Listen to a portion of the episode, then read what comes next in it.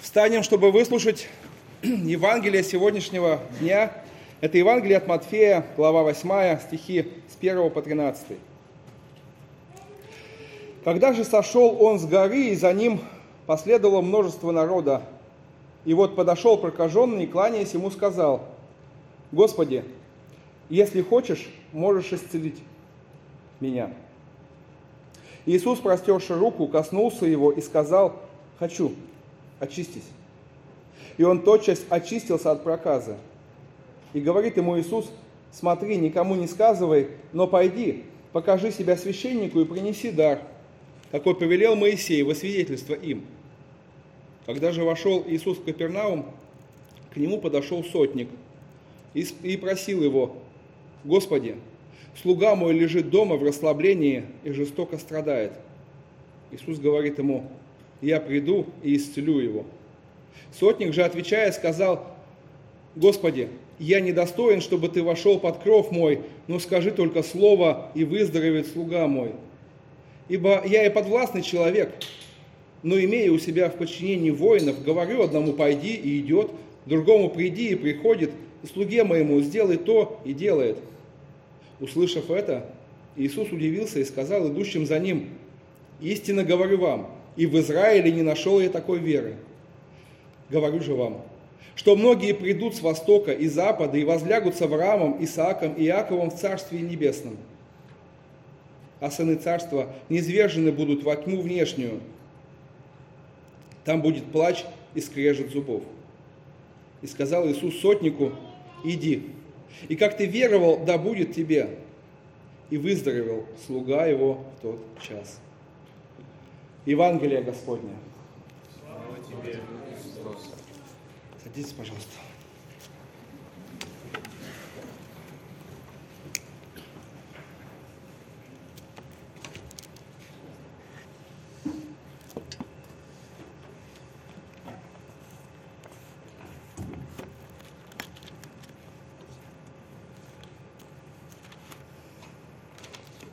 Благодать вам и мир от Бога Отца нашего и Господа Иисуса Христа да умножится. Сначала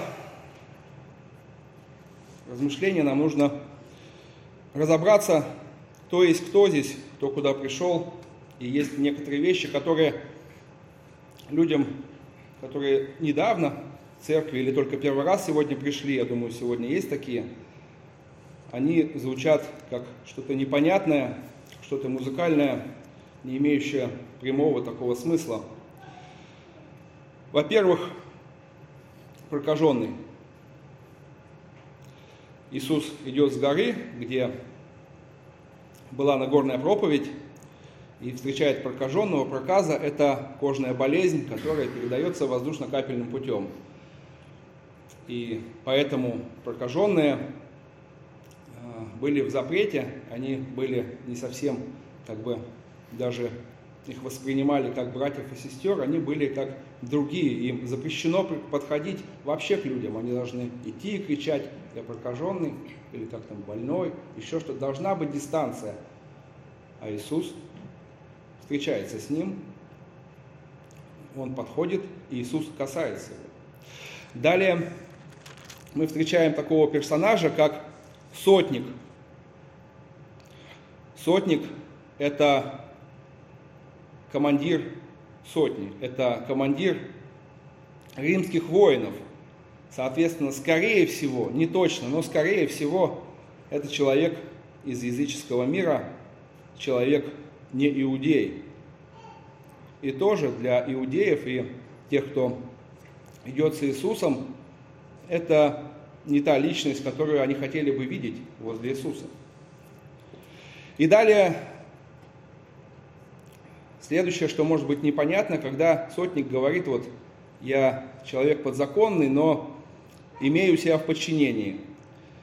Говорю одному приди, идет, другому пойди, идет, приди и приходит, слуге моему сделай и делает. Это все к тому, что когда Иисус сказал, что «А, я приду в дом твой, сотник говорит, что он недостоин этого, и он намного, намного ниже и э, нет, нет вот этого достоинства, чтобы такой, такая высокая личность зашла к нему под кров. Несмотря на то, что в миру он целый сотник. И следующее, что может быть непонятно, это когда Иисус говорит такие слова. Говорю, говорю вам, что многие придут с востока и запада и возлягут с Авраамом, Исааком и Яковом в Царстве Небесном. Для людей, которые это слышат, для иудеев здесь все понятно и прозрачно. Для нас в 21 веке может быть уже что-то не очень. Что значит возлягут с Авраамом? Что такое с востока и запада? Здесь Иисус говорит, если на наш язык примерно перевести, что в Царстве Небесном вечную жизнь, жизнь с Богом, жизнь без боли, без проклятия, действительно счастливую жизнь обретут не те, кто имеет какой-то статус и родился где-то, имеет э, какие-то человеческие признаки, но те, кто верует во Христа. Возлягут с Авраамом, это имеется в виду, именно будут в, э, с Богом в вечной жизни, как он говорит, в Царстве Небесном. С востока и запада это значит, что не только из Иерусалима, не только те, кто живут как можно ближе к храму, не только те, кто в храме служит, но с востока и запада со всей планеты, из всех народов, вне зависимости от национальности.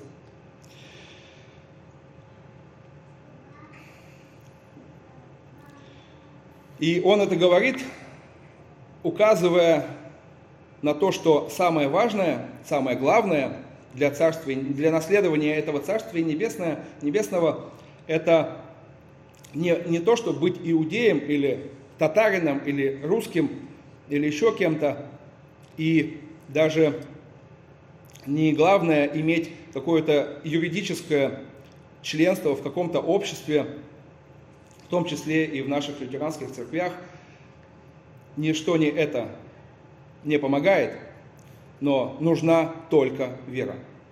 Только вера и все.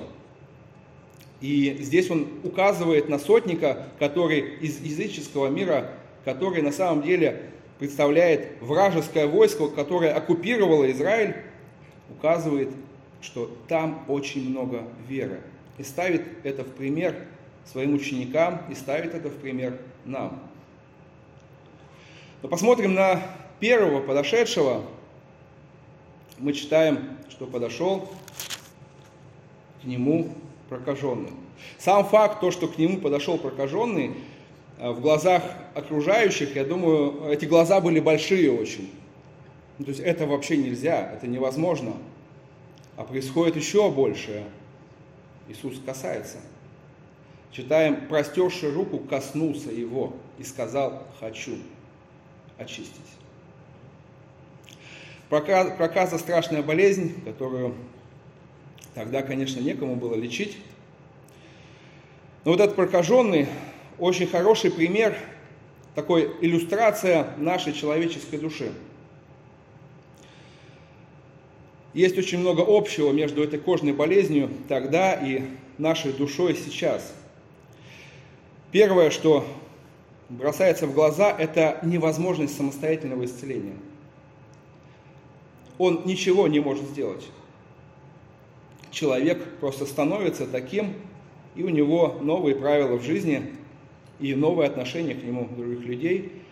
И как бы он ни хотел сам, он не исцелится. Что бы он ни делал, какие бы прекрасные дела он ни делал, как бы он ни служил другим людям, это не даст ему исцеления. И это очень хорошо показывает нашу душу. Наша душа гораздо хуже, чем в проказе. Наша суть повреждена первородным грехом, а потом еще многими нашими поступками разрушается, разрушается и разрушается, и она покрыта струпьями. Она в глазах Бога гораздо хуже, чем в наших глазах человек, покрытый струпьями, чем человек гниющий. Для нас к нему прикоснуться немыслимо так вот, наша душа, пораженная грехом, рядом с Богом, в лице Бога, именно такое. Ужасное, то, что не должно вообще быть. И как прокаженный исцеляется прикосновением Христа, личной встречей не делами своими, но через Христа. Так и душа наша исцеляется так и только так. Никакими другими путями, никакими камланиями, хождениями в какие-то святые места и даже недобрыми делами, которым мы призваны, которые мы призваны совершать, но не ими, но прикосновением Бога. И у нас есть яркие такие признаки, которые может увидеть каждый в себе, что душа наша действительно повреждена. Я знаю, я тоже когда-то был э, человеком, который первый раз зашел в церковь и услышал эти странные слова, что я грешен. И у меня было возмущение, с чего вы взяли? Вы свечку держали, что ли? Где вы? Почему такое обвинение? Но это весть Христова, весть библейская, что в нас действительно есть первородный грех, это не приговор, это диагноз. И когда мы получаем этот диагноз, мы получаем возможность исцеления. Когда, мы, когда нам закон говорит, и мы смотрим на него и действительно сравниваем с собой 10 заповедей, мы видим тогда, что действительно поражена. Действительно диагноз поставлен не зря и не случайно. Да, внешне я могу быть хорошим человеком, но я-то знаю, что я ненавижу. Я знаю, что я раздражаюсь на ближнего. Я знаю, что я не могу служить так, как этого хотел бы Бог. Я знаю, что я еще не умею прощать так, как прощает Бог. И вот последнее, прощение то, чего нет в мире. То, что в мире дается за плату, за деньги, за дела, за выслугу, за э, перенесенное наказание, Христос возвещает, что нет, прощение дается просто так. И этому мы можем учиться у Него, и Он дает нам сил для этого, но через это мы можем видеть, каждый день себя обличать, что действительно я не святой без Бога. Без Бога я не умею прощать, и это явно и очевидно. Не нужно никаких доказательств для того, чтобы в этом убедиться. И я, главное, что я не могу сам это исцелить, как прокаженный не может исцелиться. Для этого нужна личная встреча с Богом. Исцеление души только от Бога. И как проказу мы можем прикрыть одеждой. Если у нас где-то в одном месте пошли струпья, мы наденем одежду с длинными рукавами, и люди будут думать, что мы не больны. Но проблема проказы в том, что она распространяется воздушно-капельным путем.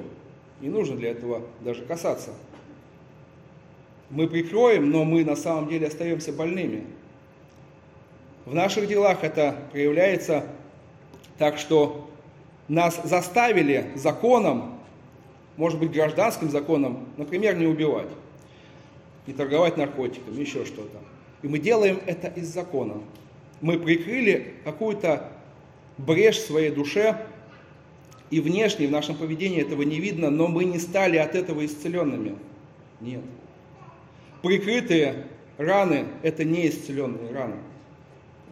Прикрытый перелом – это не исцеленный перелом.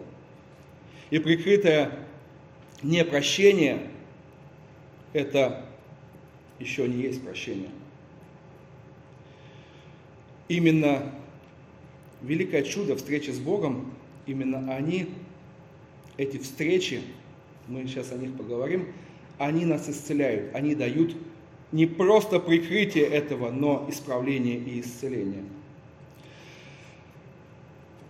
Но вопрос, к словам сотника. Он говорит великие слова, которые повторяются на самом деле, наверное, всеми священниками перед алтарем в тихой молитве. Господи, я недостоин, чтобы Ты вошел под кров мой. Я недостоин. Вот здесь закопан человеческий обман, попытка увести людей от Бога. Такая идея, что я должен быть достоин для того, чтобы прийти в церковь. Я должен быть достоин для того, чтобы получить прощение. Вдумайтесь. А зачем тогда прощение, если я уже достоин? И в некоторых христианских церквях даже это, к сожалению, в практике и в официальном богословии, что если вы чувствуете за собой какой-то большой грех, тогда вы не можете идти причастию. Это все равно, что сказать этому прокаженному, пока ты прокажен, ты не можешь идти за исцелением ко Христу.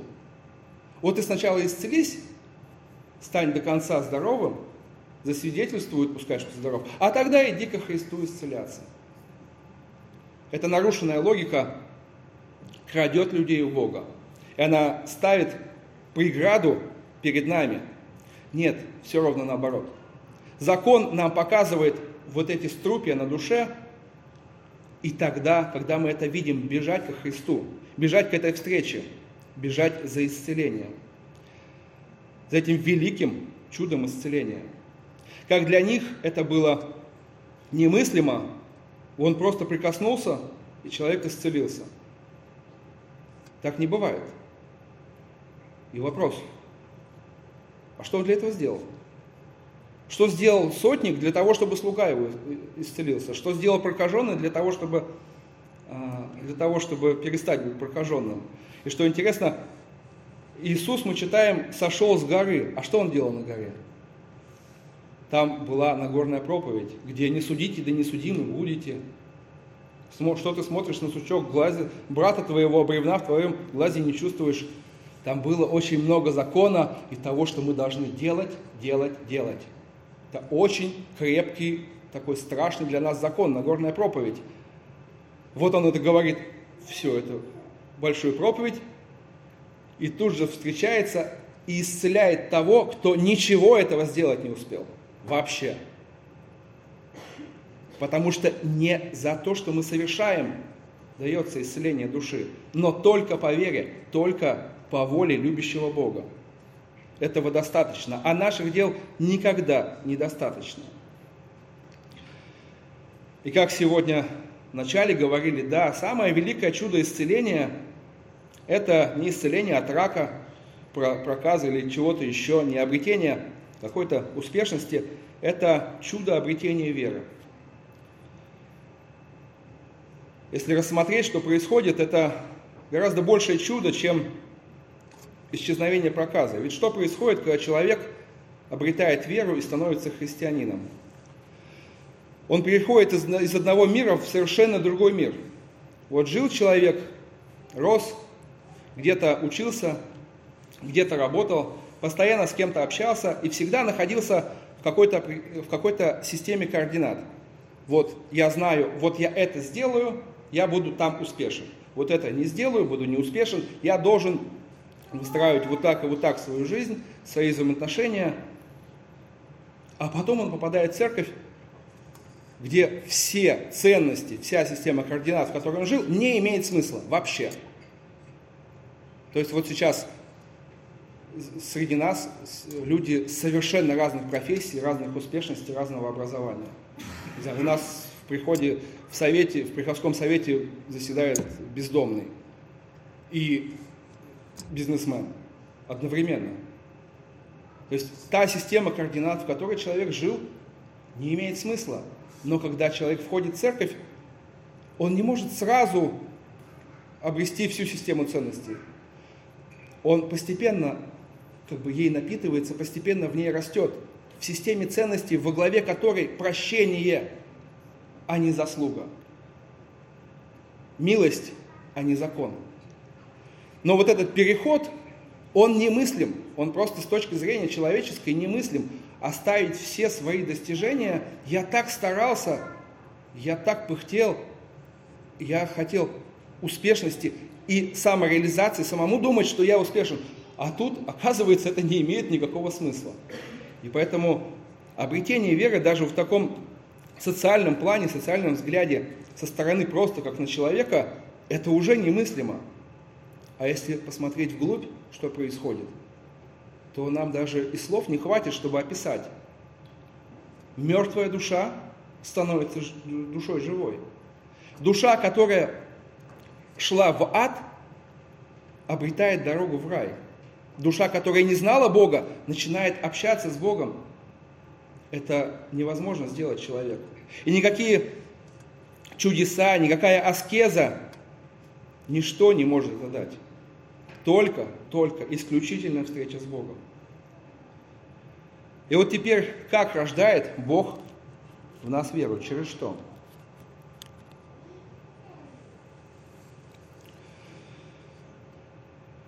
Мы должны назвать прежде всего, конечно, Слово Божие. Слово Божие живое, а не доказательство. Слово Божие, а не наши человеческие комментарии. И в нашей власти вполне просто физически взять и читать. Самому. Самому встречаться со Словом Божьим, которое, через которое Бог дает и укрепляет веру. Еще Господь нам дал таинство крещения, через которое дает Духа Святого, которое мы не можем осмыслить, в котором как раз и происходит это новое рождение – возвращение души к жизни. И Господь дал нам таинство причастия. Возвращаясь к середине, вот именно таинство причастия – это не награда для достойного, не награда для того, кто выполнил, но это источник достоинства, это источник чистоты, источник силы, святости, источник, через который Господь дает то, чего у нас нет, исцеление. И силы для того, чтобы прощать. У нас самих их нет, мы не можем их найти для прощения сил. Но в этих таинствах мы обретаем. Мы обретаем прощение грехов именно в этих встречах, и к ним нужно стремиться. Мы в них встречаемся с Богом. И последнее, Вчера был интересный такой момент, печальный, в этой церкви. Может быть, кто-то может поделиться видео. Человек на выходе взял Евангелие в руки и дал другому человеку этим Евангелием в глаз. До такого вот прям очень сильно. Казалось бы, да, ну если просто смотреть на человека, как, который кинулся в драку просто на ровном месте. Он прям подошел, это на видео видно, взял Евангелие, выбрал, там у вас еще разные лежат, взял потолще и кинулся. Понятно, что он делает это не, сделал это не потому, что он а, счастлив, да, а потому что как раз раздирает злоба и непрощение внутри, непрощение себя и невозможность осознать любовь Божию потому что он далеко от этих встреч, далеко от этих таинств, тогда мы превращаемся в таких людей, которые готовы разорвать и себя, и других, потому что мы становимся далеко. И нужно стремиться. Но если другой аспект этой, этого момента вчерашнего, иногда люди в церкви, думая, что они христиане, думая, что они христиане, начинают просто уничтожать других вот как раз этим Евангелием Библии. Я так долго в церкви, я знаю все, я знаю это и вон то. И брать, по сути, Библию, вместо того, чтобы показывать прощение, бить ею. И искать не прощение для других людей, но обвинение через Евангелие. К сожалению, это случается, но когда мы в себе это находим, это уже слава Богу. Слава Богу, когда мы сами в себе это успеваем увидеть как можно раньше, и опять же вернуться к той же мысли. Я вижу, нет прощения. Значит, я слишком мало провожу времени с Богом. Слишком мало я провожу времени в молитве, в исповеди, в причастии, в слове. Нужно больше. Значит, нужно уменьшить время свое в мире языческом и увеличить время свое в мире Божьем будь я дома, будь я в церкви, но искать этой встречи, понимая, что только там возможно исцеление, только там возможна живая вера, только там я могу научиться прощению. Потому что Иисус исцеляет и дает веру не тем, кто достоин, не тем, кто уже очищен, не тем, кто уже все превозмог, из кого уже можно писать иконы. Нет, Он дает это все именно нам, тем, которые осознали эту нужду, тем, кто пришли к Нему как прокаженный, либо пришли к Нему, прося о других, в случае с сотником, прося об исцелении других. Но прежде всего, как, конечно, как прокаженные мы приходим за исцелением, зная, что Он умер за грех и покрыл его, и Он исцелит душу нашу. И мы наследуем Царствие Небесное, потому что Иисус и умер за нас, и воскрес. И мир Божий, который превыше ума всякого, да соблюдет сердца ваши и помышления ваши во Христе Иисусе. Аминь.